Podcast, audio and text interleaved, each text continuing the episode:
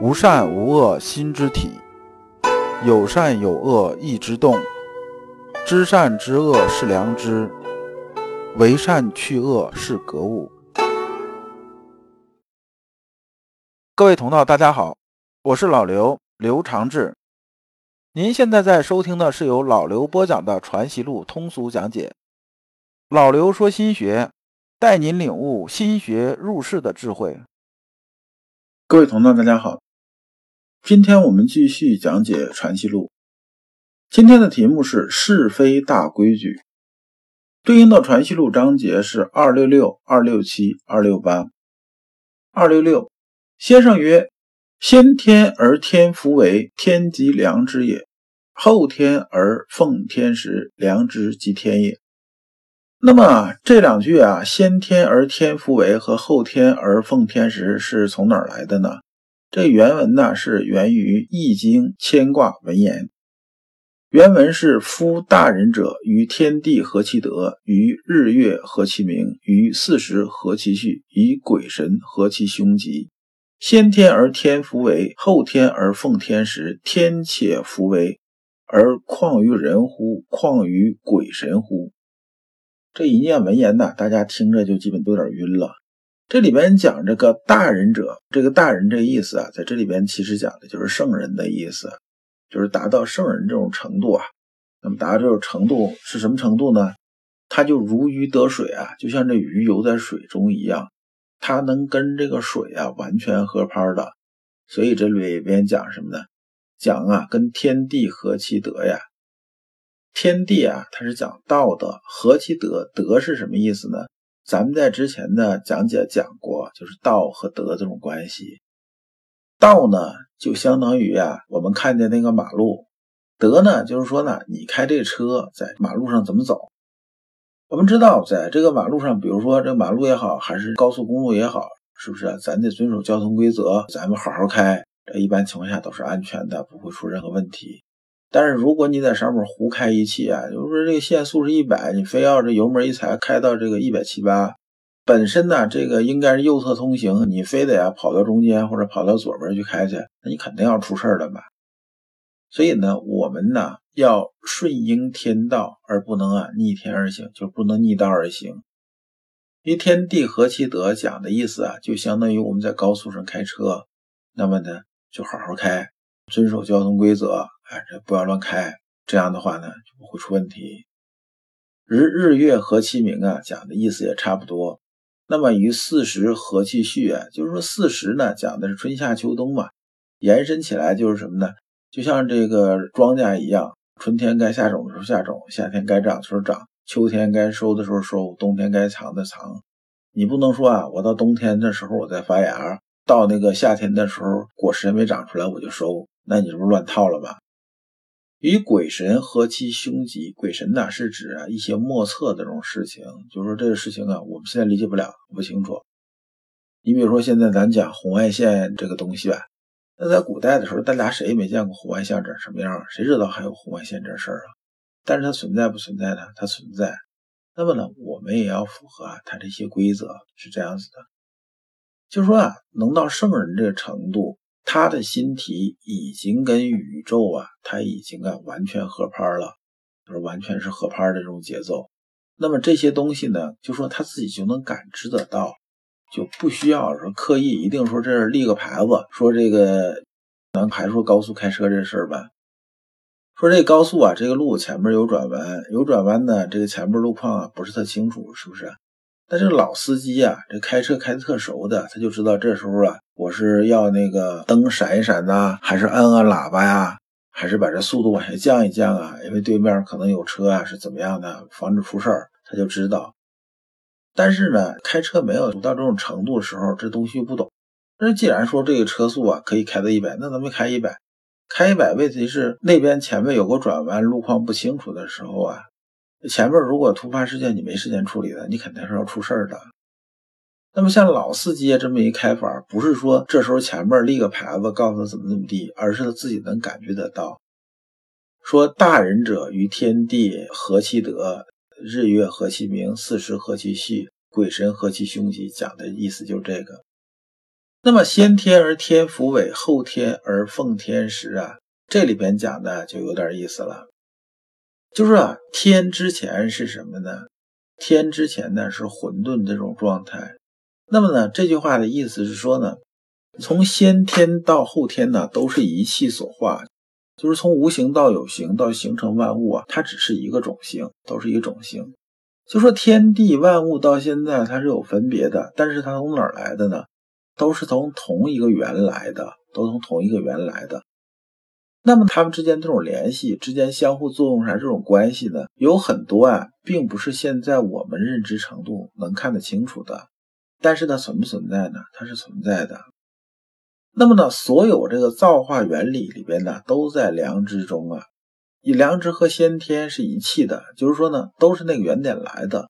所以天地造化之初的知觉是一致的，所以才讲的叫什么呢？天且弗为，而况于人乎？况于鬼神乎？这个良知啊，如果你是听字面的意思，就是说我之前讲的课你没听懂的话，我这么说你还是听不明白。良知是什么呀？良知就是天理落在心之本体上，就是让什么呢？就是让人呐所作所行所为所言所语啊，都符合天道，就是顺应啊天地的秩序而行。天本身呢是不能违背其自身的运行规律的，那么人参与进来之后呢，人呢就形成了就是天地之间的一部分。那既然连天都不能违背天地万物运行这种规律，那人能违背吗？人肯定是不能违背的。那人呢就必须啊按照什么呢？按照天地之间的这种秩序来运行，就是要符合天道。而符合天道啊，只有一种方式，就是让你心体里边充满良知，然后让良知啊引导你和天合拍儿。二六七，良知只是个是非之心，是非只是个好物，知好物就尽了是非，知是非就尽了万事万变。这一部分呢，看似很简单，但是它是阳明心学很核心的东西。那么良知是什么呢？良知啊，叫是非之心，人皆有之。无善无恶，心之体；有善有恶，意之动啊。说当是体的时候啊，就是我们看到这个知觉的东西到心里边，我们意没有动的时候呢，它是没有善恶分别的，也就是没有是非之心。但意一动啊，是非之心就产生了。有了是非之心呢，就有好物。那么呢，好物和是非啊，它俩这个关系啊是有个先后关系的，就先有是非，后有好物。知好物就尽了是非，知是非就尽了万事万变。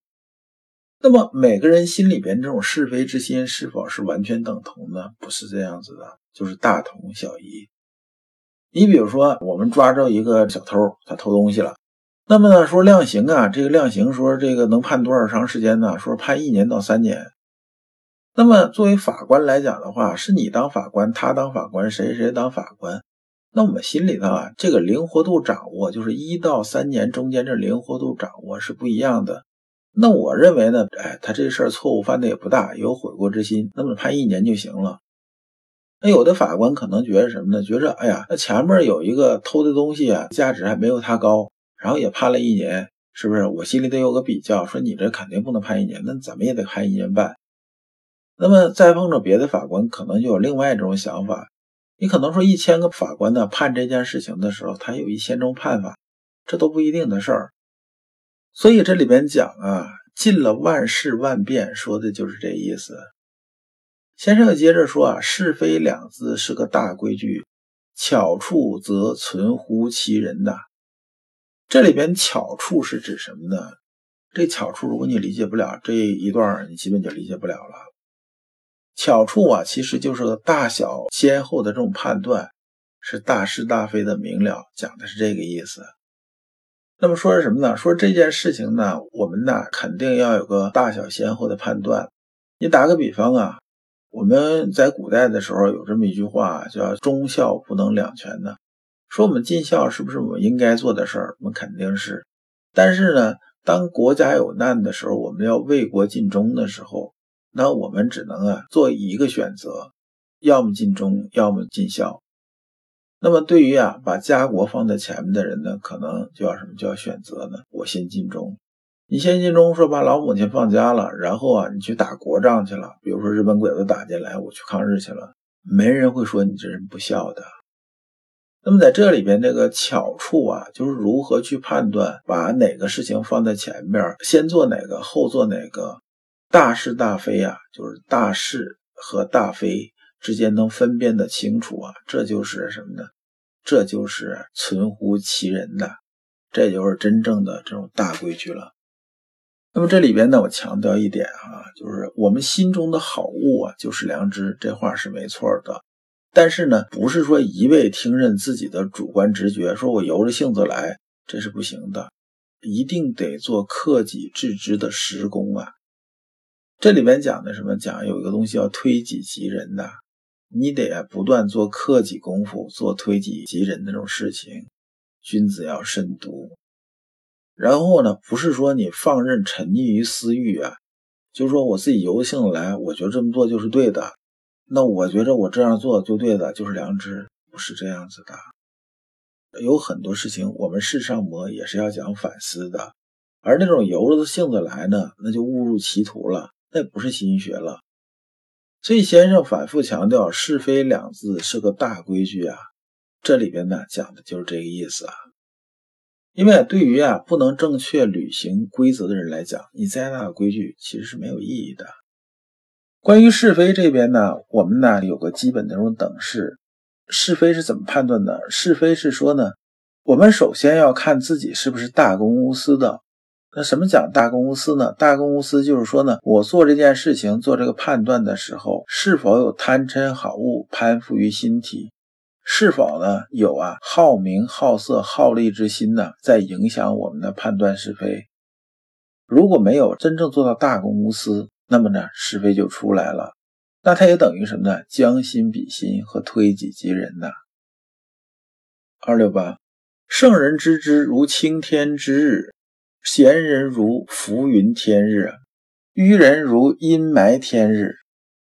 这一段呢，先生讲的意思是说呢，他讲的是根据人呢天资不同，我们以前讲过，分圣人、贤人和愚者。那么对应的就是什么呢？就是《道德经》里面讲，就是上士、中士、下士，就是那句啊：“上士闻道，勤而行之；中士闻道，若存若亡；下士闻道，大笑之，不笑不以为道。”讲的这个意思。